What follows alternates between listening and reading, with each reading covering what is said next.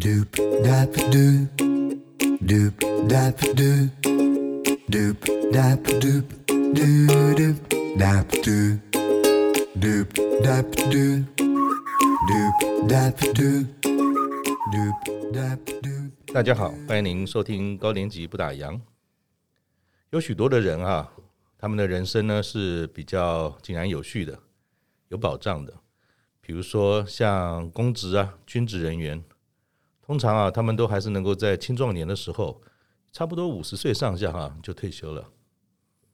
退休之后呢，其实他们的体力、专业、热情呢都还在，所以不论是对这个社会呢奉献一己之力，或者是再进修啊，他们的空间其实都很宽广。今天我们节目中哈、分享故事的主角是林小凤。我们原来啊是从导盲犬的寄养家庭啊。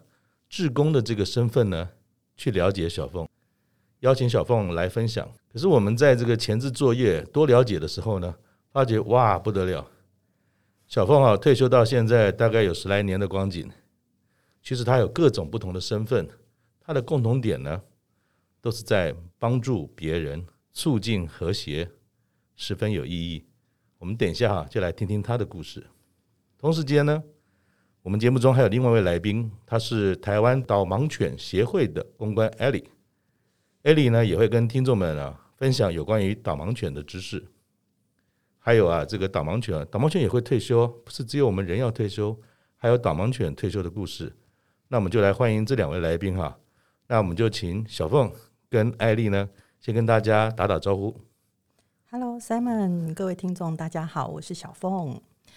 Simon 好，各位听众大家好，我是台湾导盲犬协会寄养家庭辅导员 Ellie。哎，二位好，二位好哈。那我先请那个小凤哈，跟小凤聊聊。小凤，请教您一下哈，您在退休之前呢，您所从事的是什么样的工作呢？啊，其实我是在司法院少家庭服务这样子。哦，那是一个什么样的这个这个单位？我们一般人可能比较不了解。哦，啊，司法院少家庭啊，我想一般的听众。可能不是这么的熟悉。那它主要的业务呢，就是呃少年呃跟就是家事案件的一个审理的一个行政事项这样子。嗯、那包含就是法规的呃修正、研拟，好，然后执行、督导、考核，还有少年保护事件的一个执行、嗯、等等。那另外呢，因为司法单位呢也必须和教育单位、警政单位。好，然后或是社福机构，然后时常密切的做一个联系。嗯，哦，所以其实它虽然是一个法院相关的单位，它其实跟社会、跟家庭、跟儿少都有很大的关系，尤其可能还有一些跟家庭里面的一些怎么讲纷争啊、和解都有关系，是，是，是，是吗？对，是紧紧相扣的。是的。那什么时候退休的？啊，我那时候是五十岁就退休了。那很早哈、哦。是啊。刚好那时候也对五十岁算是可以可以界定退休的年纪，所以一般我们讲说公职人员，公职人员就是从一而终嘛，所以你应该在这个单位应该很年轻的时候就在那边一路走来，到了五十岁就退了。是是的。那当时退休虽然就五十岁，那为什么这么早退啊？好像有些人也其实可以继续做，不一定要退啊。哦，因为那时候在少家庭嘛，哈、嗯，这样子。那呃，主要就是那个法规的严厉等等嘛，哈，这样子。然后呃，在工作之余，其实我有呃在啊张老师那边哦，张老师对对，义务张老师在值班这样子。那时候的感觉是，就是哎，比较第一线的工作，嗯。嗯，你知道各年龄层都会打电话来张老师嘛，哈，就是 有时候觉得呃遇到挫折或是很苦闷或是呃伤心难过的时候，嗯嗯。然后那时候就在心里有一个呃小小的一个燃起一个小小的一个呃想要做第一线的一个助人的工作这样子。所以我可以这样讲吗？可能是在原来的法院里面的工作比较会是事务型的，但是张老师您站在第一线，又看到那么多人间各式各样的疾苦或者是欢乐，然后这种互动也激发了你说嗯想要做这些帮助别人的事吗？是的，然后那时候在邵家厅也有接触到保护管束的少年，嗯，哦，就在士林地院，嗯、也是一个辅导的志工，嗯，这样子。然后那时候就有深深的感受到啊，其实我觉得就是少年的案件，嗯，大部分都源自于一个失功能的家庭。没错。那那时候就想说，哎，我可以做些什么来帮助他们？嗯哼。嗯，那你除了在张老师之外，呃，准备退休的时候，是不是也有些新的计划，一步一步的开始接触到各种不同志工的角色？嗯。那时候就是因为我是青儿辅所毕业的，嗯，然后后来就修了一些社工的学分，嗯啊，然后退休了以后呢，就是呃曾经有到一一三的妇幼保护专线，嗯啊，在那边服务这样子，然后接着就是因为身体有些状况，然后就做了一些调理，啊，嗯，接着就是因为嗯，就是那时候刚好有八仙城堡的这个很重大的案件，那个我很记得很大的一件事。对，然后哎，也也加入这个服务的行列，因为那时候新北市的卫生局嘛，哈、嗯，紧急成立一个专管中心，然后希望啊、对这些呃呃，就是受难的这个家属哈，跟呃这些呃烧烫伤的一些个案，嗯，有更周全的一个呃，就是照顾这样子。嗯、那像好像你选择这些志工的方向，大部分还是跟社会服务。会有一定一定的关系吗？是的，嗯。那你在做这些选择的时候，是不是也有一段尝试的过程来摸索，才知道说对，这就是我想要做的事。然后呢，开始接触各式各样不同跟社会这种服务有关的。嗯，说摸索嘛，我倒是觉得，哦，我觉得这些都是那个助人的工作嘛。嗯，哦，对。然后就是因缘机会这样子啊。呃就是我我本身就有这样的热忱，嗯哼，所以这个摸索的时间也没有太长，这样子的，嗯、对。那这些就是上半场告一个段落，进入到下半场做这些事，嗯，有没有什么还要做一些准备的、学习的事吗？嗯，因为我有社工的资格嘛，嗯，哦，对，然后就是呃，社工的工作其实就是哎去面试嘛，哈、嗯，然后。啊，录取啊，然后就可以啊担任这样的一个工作。嗯、那这当中当然是有很多的学习，嗯，对，呃，这都是新的，对我来说，嗯，其实是呃还是有一些压力在，嗯。那不过就是我觉得呃这个社工的环境的氛围，大家都很就是呃呃自助助人嘛，这样子，嗯、对，大家都都很肯互相的帮忙。那为什么对你来讲哈，就是包含您年轻的时候所念的书，嗯哼，工作，还有工作之后对于社会工作的这些的投入的志工，嗯，为什么对帮助人这件事您会特别有兴趣？呃，嗯，大概在我想，大概在四十岁左右的时候，那时候我是在司法院的首长办公室，嗯。我曾经记得，就是那时候对于社会的现象，哈，就是呃，就是有一些很不堪的，比如说呃，夫妻或情侣的呃高度的冲突，嗯，哦，那有一些伤害的事件，或是儿虐，嗯，哦，脑虐或者是性骚扰等等的案件，我都会觉得哇，这个社会怎么是这个样子？嗯哼，好，那。然后那时候是其实就就是隔着玻璃，然后看外面的世界，然后就觉得很担心。嗯，对。然后呃，我记得那时候我的长官就是呃，他已经退休了啦。他原先是在高雄高分院的院长，嗯、这个呀游三模院长。嗯、那他曾经就是呃，就是很鼓励我，也安慰我说呃，不要灰心。嗯，其实社会上还有很多很多的。呃，就是帮助啊，就是帮助光明面的事情，对对对，不是只有阴暗面的事。是是是，那我觉得哦、呃，就是这句话让我觉得，嗯，也许我也可以 这样子。是是，嗯嗯，从帮助人到帮助毛小孩，嗯、那你是什么时候开始成为协会的这个寄养家庭呢？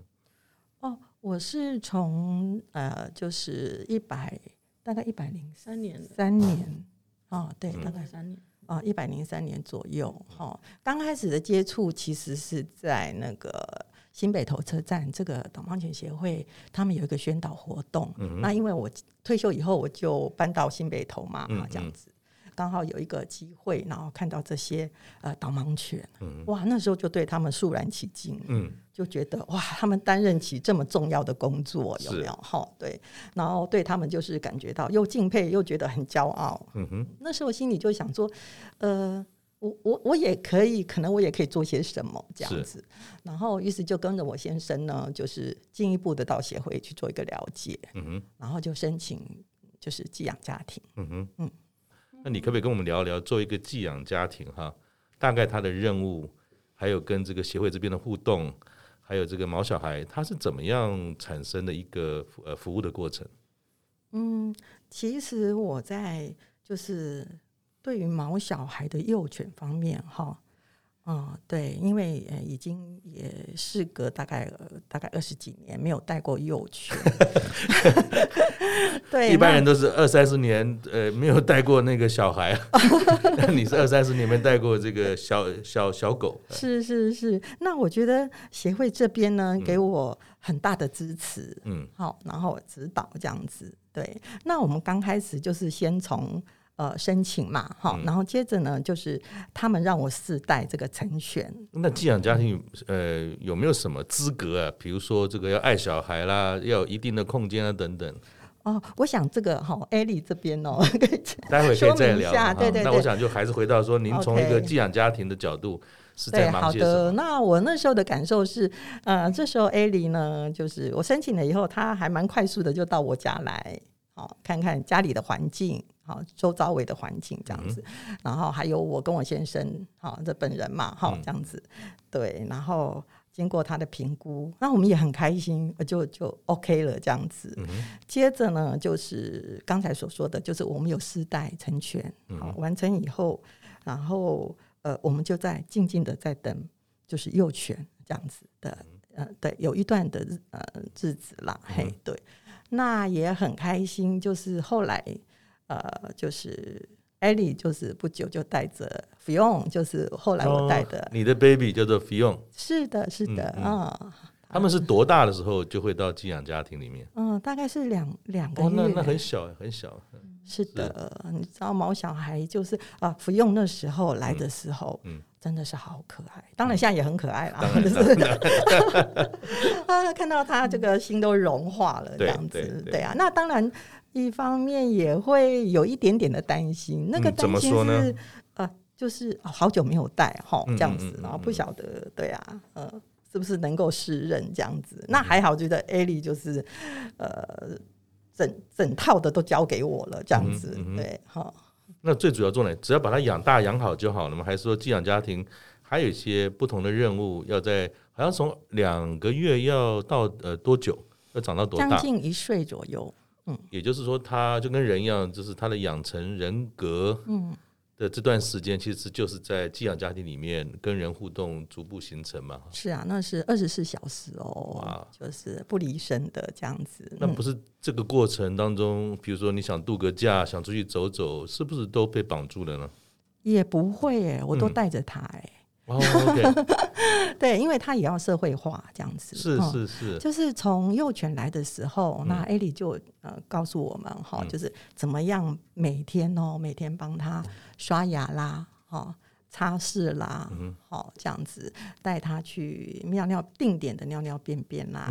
哦，等等，还要有些什么规矩啊，什么的，啊，这些都要很留意。嗯，所以呃，协会那边也会定时的来拜访，看看你跟狗这样的一个养成的过程的互动关系，是吗？是的，是的。嗯，好，那我我是不是就是转回来请教这个艾莉哈？是。刚才谈到说要怎么样才能够成为导盲犬寄养家庭，有没有什么条件？你可以从协会的角度大概说明一下吗？呃、是，是基本上我相信很多民众都很喜欢宠物，很喜欢狗狗。嗯，好，那尤其现在其实现代人不婚不生的很多，大家都很想要养一只陪伴犬这样。嗯、但是我要强调的是说，导盲犬因为它毕竟是一个工作犬，未来的工作犬，所以其实很多的观念跟一般宠物养法可能不太一样。嗯，那我们需要家长就是要有一个很确认的心态，是说。呃，除了二十四小时陪伴之外，因为我们还有所谓的教养，很重要的教养观念。其实养毛小养毛小孩跟养小孩是一样，人类小孩是一样的。我们需要让他有一个很正确的教养，正确的教养姿态跟过跟做法。他到社呃，他在社会化的过程，他才不会乱捣蛋。嗯哼，对，包括乱乱大小便啦、嗯、乱叫啦、乱咬东西、嗯、乱破坏啦。所以这些其实，在寄养家庭阶段，我们都会先教育这些东西。其实就是规矩。规矩，对，所以寄养家庭最重要是他必须得认清楚，或者是他能够认同这样的规矩的训练，嗯，跟做法。那这些训练其实，在生活中，所以就是说，二十四小时待在身边。那当然。刚刚有提到说，如果说寄养家庭他需要出国，他需要有临时什么样的状况，是真的没有办法带狗狗的，好，那我们当然就有寄宿的这样的需求，寄宿的这个、哦、所以所以还好，就是不会担心说被完全绑住，还可以喘息一下、就是。是没有错，对。那其实对，那当然除了陪伴之外，当然我刚刚讲陪伴，还有最重要的就是教养嘛。那教养这个部分其实都不用担心，协会就是我的工作，其实就是在指导家长怎么样把幼犬两个月大从小呃就是规矩养成，个性的养成，健康的照顾，还有包括他的社会化训练。呃，除了就是说花时间哈，像是一个保姆一样教导这个毛小孩，是不是像这些饲料啦、这些医疗费用啊，嗯、也要从寄宿就是寄养家庭也要做支持吗？还是这是协会会有费用的赞助、呃？对，其实所有的寄养家庭跟寄宿家庭，呃，基本上所有的狗狗的花费。哦，医疗饲料这些都是由协会来支出的，是，是，所以其实寄养家庭最重要就是陪伴，对，还有全心全意的陪伴，对，全心的陪伴，然后还有观念的养成，对。嗯嗯，那协会是不是也会有一些辅导啦，或者是教育训练给寄养家庭吗？是没有错。我们在一开始寄养家庭来申请，我们会电访，然后家访看环境。那刚刚有提到说，其实这个养大狗嘛，因为拉布拉多犬、导盲犬几乎都是拉布拉多犬。拉拉是一种大型犬，是。那你空间要不要很大呢？你要不要有院子呢？哈，你要不要什么草地呢？其实都不需要。您想想看，在视障者的身边，其实他们不见得会做到这样子的动作，放绳让他出去跑。那其实如果 recall 不回来，狗就不见了。对对，所以其实基本上他们是安定的一个训练哈。那空间不用太大，我们会去看，主要是收纳要好，收纳要有规范。好，然后不要说地上小朋友东西，还是小朋友吃东西掉到地地板，让狗狗捡到，让狗狗误食。好，那当然家里有家里的规矩，户外外出有外出的规矩，出门一定上牵绳，这很重要。对，牵绳是保护自己的狗，也保护别人的狗。没错，没错。对。好，所以像这些基本的观念，我们都会教育家长。那教育训练的部分，基本上就是我在访视的时候，会一个一个 step 一个 step 的教。每一个寄养家庭都是这样教出来的。对，所以就是我会常常去访视，然后从一开始的世代。教呃教育一些基本的观念之后，我们会先大狗来认来让家长来认识导盲犬，嗯嗯、然后这个过程，比如基本的狗狗吃饭、喝水、上厕所，嗯、对大家听起来好简单哦，对不对？其实但是你要想啊，一只大狗狗已经别的寄养家庭教好了，它送到你家寄宿几天的时候，嗯、它它其实是很像人类小孩一样，它会测试你的，嗯、对，所以它不是说一定说哦，你们教的导盲犬都一定很乖，没关系，在我家都不会怎么样，嗯、没这回事，嗯、对，它跟你混熟了，它可能也会有捣蛋的机会。那请教艾莉啊，就人跟人之间有时候还有八字合不合这种，我不知道怎么讲，叫化学反应嘛。反应对。那我不知道狗狗跟人像这种寄宿家庭是会不会有时候会发生，就是他们谋杀哈，可是呢，换了一个家庭之后，或者换了一只小狗之后。好像就比较顺，会有这种人与狗之间特别的这种化学成分吗？化学成分，我觉得主要是寄养家庭，他第一，他的幼犬，他自己带的幼犬，经历过一年多的时间在他家成长，嗯、这个化学作用会非常的强烈。嗯、但是如果当一个狗狗它是去寄宿家庭短暂的话，那其实是还好，我觉得还好。那基本上我们交给寄养家庭、寄宿家庭，所有的观念都是一致的。其实寄养跟寄宿不一样嘛，对吗？呃，不太一样，就是带的时间不一样。是是，寄养应该是个养成，寄宿就要有点像是这种待个几天的。啊，对，待个几天，大概一个礼拜、两个礼拜这样，对，就离开了。就短住的概念，对，一个是长住，一个 long stay，一个是短住的概念。对对对对。那通常导盲犬啊，哎，他们其实是在一个高张力的状况下工作嘛，压力很大呃，不能犯错等等。那通常他们会到几岁会退休？呃，他们大概平均八到十岁会评估退休。嗯哼，对，大狗的年限大概八到十岁。那因为他们的真正的年限大概就是十五到十六岁左右，十三、十六岁左右。对，所以其实我们八到十岁已经他们步入中年、中老年的时候，我们会评估退休。退休之后，这些为人类付出的。这些狗狗又会到哪里去呢？收养家庭哦，又另外一个叫收养家庭是，所以另外一个收养家庭也是我们需要，就是家长也会来，诶，一般民众会来申请，嗯，我们也会是 case by case 来评估跟审核。那收养家庭又有什么条件吗？收养家庭当然最重要的还是陪伴，因为你不陪伴它，坦白讲，狗狗这种动物其实它是会容易分离焦虑。嗯嗯，它不在，它其实所谓的很多人会告诉我说：“哎，我家有好大的院子，我给它吃两千块的牛排，哦，我给它吃就睡很好的床。”坦白讲，这是人类的量化，狗不会知道。嗯嗯，它知道的是你有没有真正的照顾它，亲力亲为的刷毛啊，带它散步啦，陪它运动啦，好，它呃喂它吃饭啦，到底是你在照顾它，还是外佣在照顾它？对。是。好，所以其实呃陪伴很重要，对，然后要用正确的观念饲养，因为我看到很多台湾养大狗都把狗养得好胖哦，是是，对，那其实狗狗跟人类一样，其实呃它是长得好可爱，很很很疗愈没有错，但是你养胖它跟我们人类胖一样，其实心血管疾病啦，很多很多它的皮肤病啦，很多肾脏问题啦就来了。那一般哈导盲犬我们说退休跟人一样嘛哈，慢慢的老了，嗯，那。也有所谓的这种收养的家庭，是能够照顾它终老。对，那一般这些老狗的终老是由收养家庭决定吗？还是协会会做一些安排？基本上，当我们审核了收养家庭通过之后，嗯、我们会帮这个收养家庭 survey 适合他的犬只。嗯，比如说他的家庭环境，他是有没有楼梯，还是他是电梯的，嗯、还是他是呃。家里的条件，成员的条件怎么样？然后跟经济能力，我觉得倒倒是其次。嗯。但是重点是，当我们设备好，帮他找到适合他的家，他适合他们家的狗狗之后，我们会试戴两个月。嗯。两个月基本上就是关系的培养、默契的培养。那一直到最后会签收养合约。嗯。所以当最后的那一段，当他要离开的那一段，其实是收养家庭会自行决定。但是我们会通知家，我们会告诉家长说，在这个收养的整个所有，不管你收养几年。有任何重大状况、犬只的重大医疗状况、意外等等，你都可以来跟协会寻求咨询。嗯、对，包括健康的咨询，或者是就医的咨询，嗯、或者是最后有些家长他无法面对离开的那一段。是是。好，那无法面对，那就回来协会安宁。嗯哼。对，可以送他来协会安宁。我们会有工作人员排班陪陪伴这只狗狗离开。所以协会其实各个方方面面都已经相当完善了，包括还是教育啊、训练啊等等。是协会目前有多久的时间？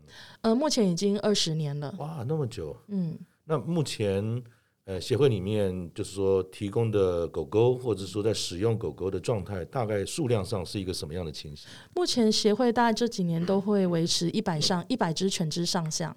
对，不包含工不包含工作犬，嗯、工作犬的话，目前大概不到五十只。嗯，对。但是如果真正就是还在现现役的，不管是种犬的身份，还是辅助犬，还是导盲犬的训练犬，还是幼犬，基本上这些加起来大概一百只。嗯哼，嗯。那我想我们再回来跟小凤聊聊哈。那您扮演一个寄养家庭的这个角色，然后那只可爱的 Fion，嗯，在你这边快快乐乐长大。那后来好像。你就不再继续扮演这样角色了？为什么？呃，也没有不再继续了，就是 有发生了什么事吗？可以分享你的小故事，跟 Fion 之间的这种呃人与人与犬之间的这种感情。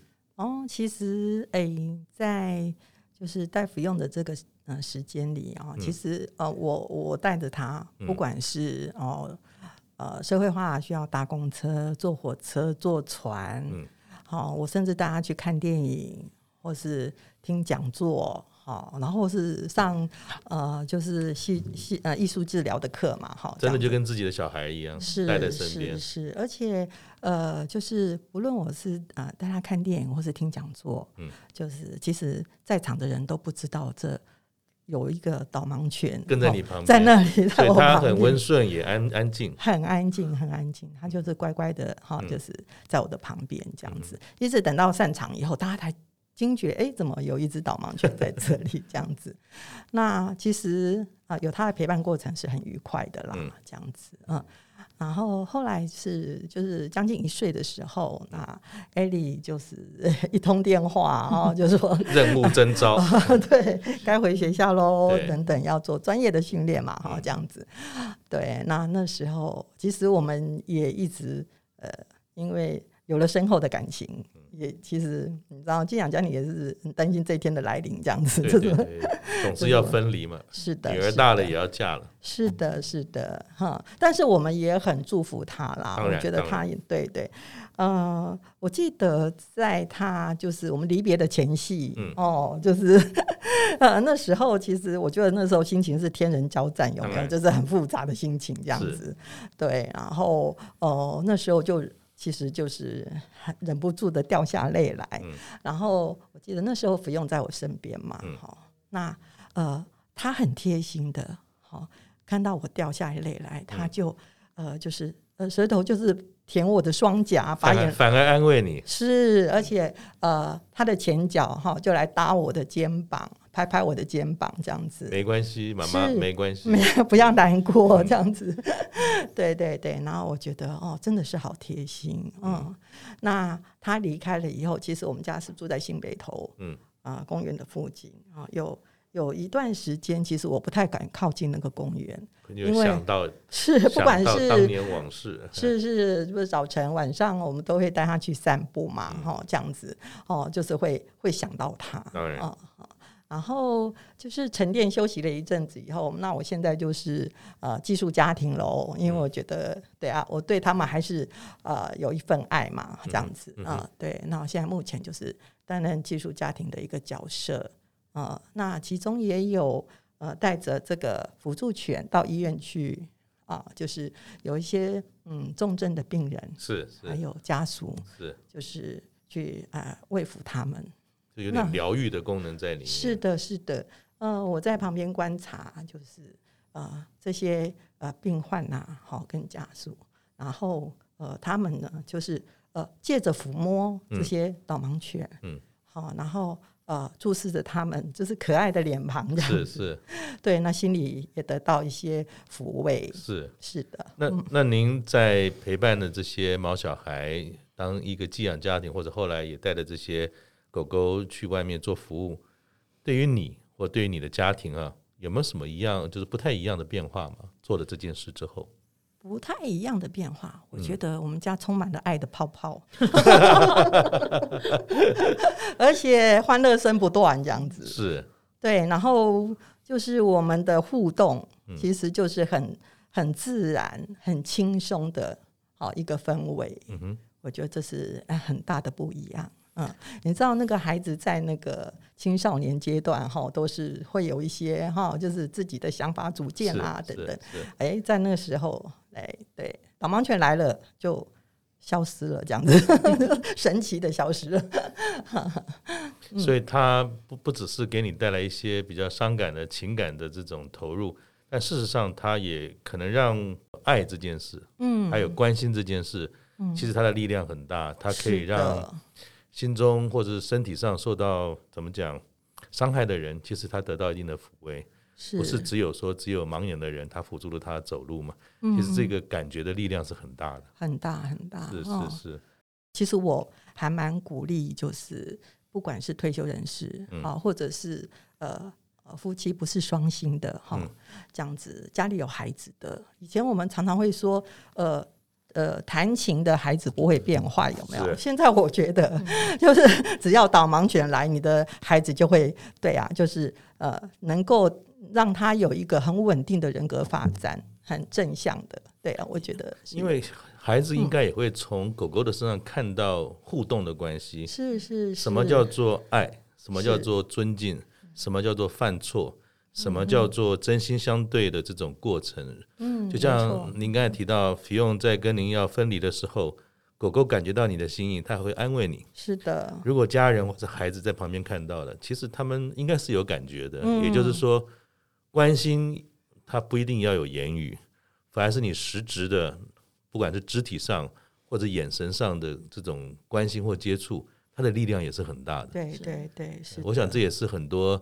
呃，所谓的狗医生能够到医院里面去，甚至到这个安养机构里面陪伴一些老人家，嗯、那也是一个很大的力量来源。嗯，没错。艾莉，请教你一下哈，是就是嗯，我们刚刚聊到寄养家庭啊、收养家庭、寄宿家庭，那如果嗯，像一般的民众，他如果有兴趣的话，是，他要怎么样能够参与呢？呃，基本上可以透过台湾导盲犬协会的官方网站，好，或者是 Google，就是台湾导盲犬协会，或者是官方脸书，我们都会有相关的资料可以下载。做申请，那申请之后，基本上因为呃不好意思，因为就辅寄养善意辅导员就是 Ellie 一位，所以 请大家要有耐心的稍待。找他，对对，因为我的业务范畴真的非常广，对，所以所以基本上就是需要大家稍呃有点耐心的等待哈。那当然，如果您您呃就是需要知道进度啦，不管有没有评估成功，我们都会通知的。嗯，对，那就是透过一连串的评估，包括电访、好家访，我跟你们先电话聊一聊你们的。呃，就是一些基本的资料跟观念，然后这一关有过了之后，我们会家访到家里去看环境，还有跟全家人见面，这非常重要。对，因为有时候啊，你知道想要养狗，有时候不是只有一个人热情就好了，热忱。另外，可能先生很想养，然后老婆其实主要照顾者是老婆，但是先生上班嘛，然后老婆就会觉得说，你没事养一只狗干嘛？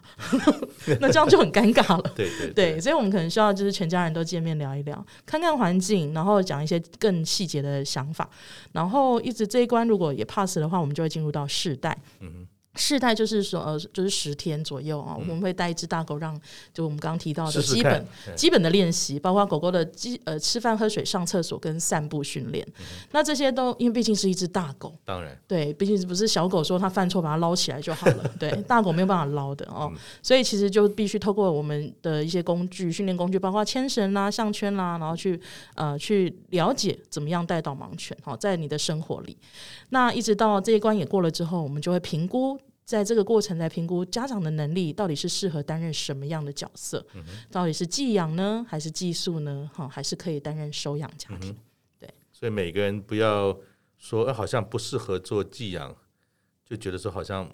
不是他要要的，因为他很希望能够养狗。哎、欸，对，其实有一些案子，我们真的是跑了这个流程之后，才发现家长自己也会发现说，哇，原来真的要陪伴到这样子的程度啊！啊，我我我原来我每天都要帮他刷牙、刷毛，然后刷毛就要一个小时了。有可能上班或没没空。对，哦，或者是说啊，真的就是四个小时带一次厕所，真的会很卡。是哦，有些家长真的带了之后才发现，原来要花这么多的心力下去，那他到底做得到吗？是。然后像我有时候评估一些，大部分都是一些 family。嘛，对不对？有小朋友的啦，哈、嗯，有有大人的啦。那我都会说，哦，你们家的小朋友现在还很小，坦白讲，你要照顾第三个小朋友哦。嗯、那这样，妈妈你倒也忙忙得过来吗？这样子，其实就是等于一只狗狗的到来，其实把你的生活的你会很充实，嗯、但是也等于二十四小时又要分一些给他了。它真的就是一个孩子的到来，对，不要把它当成是宠物的概念在看这件事。是，所以就是要看所有家人能不能跟我分工合作，然后是乐，嗯、全家人都是共识，有共识去乐于做参与这件事情，嗯、这很重要。嗯，那也请 Ellie 哈，就说能够帮助大家更清楚的认识怎么跟导盲犬相处。其实有的时候在路上或者坐公共交通的时候都会遇到。是，那我们如果在路上看到导盲犬，我们应该怎么样跟他相处？尤其他在执行任务的时候，这、嗯、是大家就记得三不一问这样的 slogan 哈。那是什么？三不三个不，就是不要拒绝他进入公共场域、公共交通工具，然后不要去干扰他。好，因为就算他今天是一只很可爱的小狗、小导盲犬、小导盲幼犬，可是你要想啊，当他们青春期或者他的规矩还没有养成的时候，他其实是会暴冲的。那如果你去逗弄它，很大声的说啊，好可爱哦，拉拉，然后你就你的声音、你的动作，其实会影响这只狗的情绪，会挑起这只狗狗的情绪。那这只狗狗当一旦它暴冲的时候，拉着它的主人，就是我们的寄养家庭或者是训练师也好，其实是很容易被拖倒的。所以也有一定的危险。是，所以其实请勿干扰。嗯、那对于视障者这一块来讲，工作犬，如果你又去干扰它，我们曾经有个案例非常的不 OK 哈。那个是视障者他在搭公交通工具的时候，搭乘捷运的那个叫做呃手扶梯，嗯、结果后面有个民众，他就是哎、欸、觉得导盲犬哦，我去他的尾巴很开心，那边摇摇摇，他就冷不防的用手去拍了一下他的尾巴。嗯，你知道这只导盲犬受了一下惊吓，它、嗯、往前走了一下。嗯，视障者透过导盲杆感觉说它在移动，他以为是可以往前走，其实还在阶梯，还在阶梯过程中，是是，他差一点摔倒。哎呀，哦，所以你看一个干扰，一个小小的动作干扰，你不出声，可是你出了动作，其实很容易造成危险，嗯、人的危险、狗的危险都可能。嗯、所以这是非常不 OK，所以不要干扰，好，不要拒绝，不要干扰，还有不要喂食。好，不要任何你手上任何东西你都来喂导盲犬，嗯，因为他们不能够吃任何的其他人类的食物，嗯、否则的话，坦白讲，台湾的环境不是很多地方都干净，嗯，所以他们知道人认识了人类的食物，他会在路上去寻找味道，嗯，那他就没有办法好好的当导盲犬，嗯，好，那再就是三不一问嘛，好，问什么呢？我们如果遇到视障者朋友，可以询问他，你需要帮忙吗？嗯。啊，比如说你需要我帮你扶你过马路吗？还是帮你看公车号码吗？嗯、对这些的，我们来帮助一下身心障碍的朋友们。嗯哼所以不要为了可爱一个觉得不会有怎么样的动作，反而会造成不只是狗狗的困扰。最重要是工作犬当中，假设刚好真有这个视障的朋友在使用它的时候，就刚才讲了上下楼梯都好不好会有状况的哈。嗯、好，那我想最后哈也想再回到跟小凤姐来聊聊哈。我所知道说，其实您除了在导盲犬的寄宿家庭这样的一个角色工作之外，哈，嗯，好像你也做了很多其他的志工，啊，很多，那很多，那我就选几个哈，就 是选几个大家可能比较不理解的，但是也很想多知道了。刚好其中有一个也是我太太哈是参与的，但是呢，我有时候也搞不清楚她在忙什么。那个叫做修复式。司法促进者是你能够介绍一下这是一个什么样的角色吗？听起来很复杂的感觉，又好像很重要。嗯，其实它是在一个法律的诉讼之外，哦，然后让两造就是行为人跟相对人，嗯，这两造有一个呃呃，就是沟通的平台。嗯哼，因为你知道一个一个案件的产生，哈、嗯，就是有时候就是呃。就是相相对人呐、啊，哈，他就是呃，会觉得很莫名其妙，你为什么要伤害我？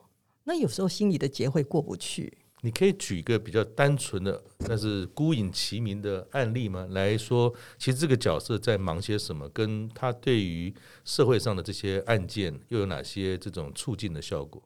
嗯，我们曾经服务过，比如说是少年案件，嗯，哦，那呃是一个。呃呃，高职的学生，好这样子，那就是在一个呃，就是大家上学的一个，在已经进了校门，好的一个呃时间点，然后呃有一方呢就不小心就是呃他买了早餐，嗯，就撞到另外另外一个人，他也不是故意的，他不是故意的，是，然后另外一个人就觉得很不舒服，嗯，于是呢就呃到他的班级里面下课，到他班级里面就跟他讲说。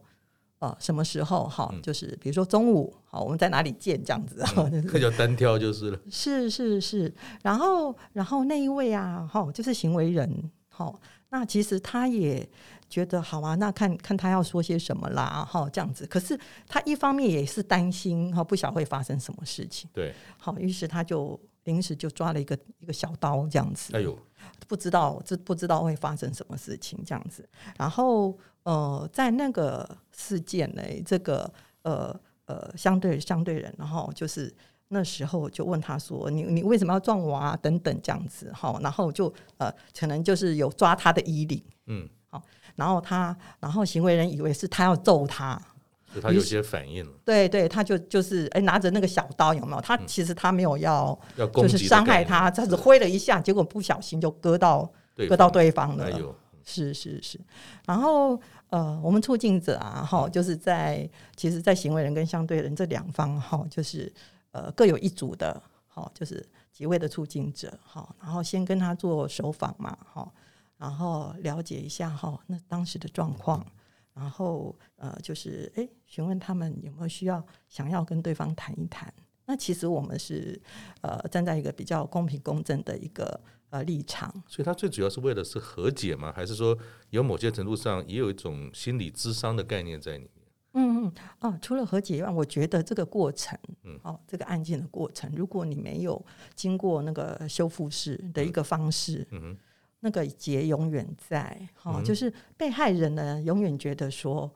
这个社会哈，怎么这么多？怎么这对他这么不公平？哈，我被伤害了，然后难道他只是这样而已吗？嗯、或者是呃，我到底是怎么了？哈，这样子就是有一些心灵的创伤。嗯，然后行为人呢，他想要道歉，或是他想要负责，他也没办法，就是很充分的去表达。嗯，哦，对，所以我们就搭起这样的一个对话的平台。啊，那我就懂。所以是不是讲我们讲情理法，法理情嘛？是有了法，但是很多时候在法庭上或者以法来解决一个双方的纷争，是其实不一定能够得到我们讲说平静。是是，虽然法给了你交代了，是，但是受伤的人或是行为人本身，他其实还有另外一段，就像您所做的，从社工的角度，从智商的角度，是，其实是在让他能够我们讲说过得去，就是走过这个事件的过程，对，能够去修复它，是，不是只有法庭判案的案之后，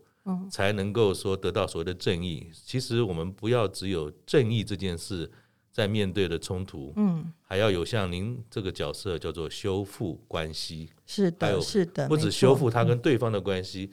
可能他还要修复跟社会的关系，是是，是这样子吗？对，没有错，没有错。我觉得这是很重要的。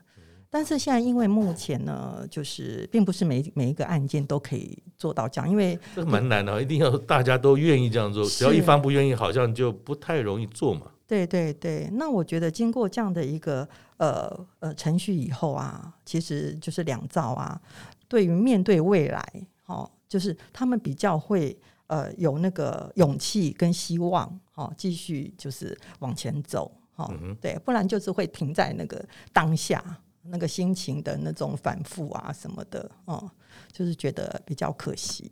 嗯，那我们说有两种心情啊，一种就是像您这个从法院里面一路走来，嗯，应该看尽人情冷暖；一种就是伤心绝望嘛，是这个社会没救了。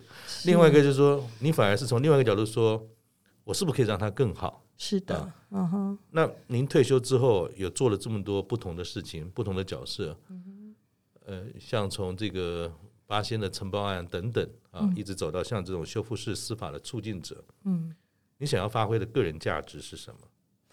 哦、呃，我觉得就是，嗯、呃，我心里的感受啦，哈，是，嗯、呃，我觉得在这个人难免有一些失落、挫折。哦，就是困难的时候，嗯，哦，那哦，其实，在那个时候，如果适时的哈、哦，这样子陪伴着他，哦，这样子，我觉得会让他心里好过一点。嗯、我觉得人跟人的一个紧密的连接跟支持，嗯、然后就可以让这个呃，他比较容易好、哦、过了这一关，然后这个社会也比较祥和。嗯、这是我这是我的理想啦，对。所以，就像您陪伴了 Fion 走了一段。嗯，虽然有点伤小伤心，但是他长大之后也去陪伴另外一个人。是啊，所以这种有点像是把陪伴的香火一棒一棒传下去的感觉。是，或许就是你刚才提到你的所你想要做的个人价值。对。那最后我们是不是可以在节目终了之前哈，因为您也退休了一段时间，嗯，嗯哼，是不是可以请您啊分享一个您觉得最重要的退休后的生活观念给我们的听众朋友？嗯，其实我的退休是。是，其实也是退休生活是我另外一个开始啦。嗯，哦，其实不是上半场的结束，其实是下半场的开始。对 对对，嗯，我就开始摩拳擦掌啊，就是 呃的一个感觉啦。嗯、嘿，对我觉得呃退休，我觉得呃之前嘛哈，我们就是呃在社会上哈，我们都都需要很多的帮忙协助，然后我们退休了以后。如果有这个能力，我相信大家都有，嗯，各行各业的嘛，哈，对呀，然后呃，嗯，很多的自工角色，好，都可以让你生活过得很充实，嗯很开心，这样子，对，哈，啊，不一定是只有游山玩水啦，哦，这样子，等等的这样子，嗯，是，就是下半场的开始才是最精彩的，是啊，是啊，不要把退休当成是休息。而是找到一个自己喜欢的地方，从那边开始。像小凤就是喜欢陪伴，能够让自己的力量能够协助别人走出创伤，是把他能够付出的温暖，就像 Fion 一样，这只导盲犬能够带着你的温暖去陪伴别人。对，好，谢谢，谢谢小凤，也谢谢 Ellie，我们下次见，再见，谢谢大家，拜拜。拜拜。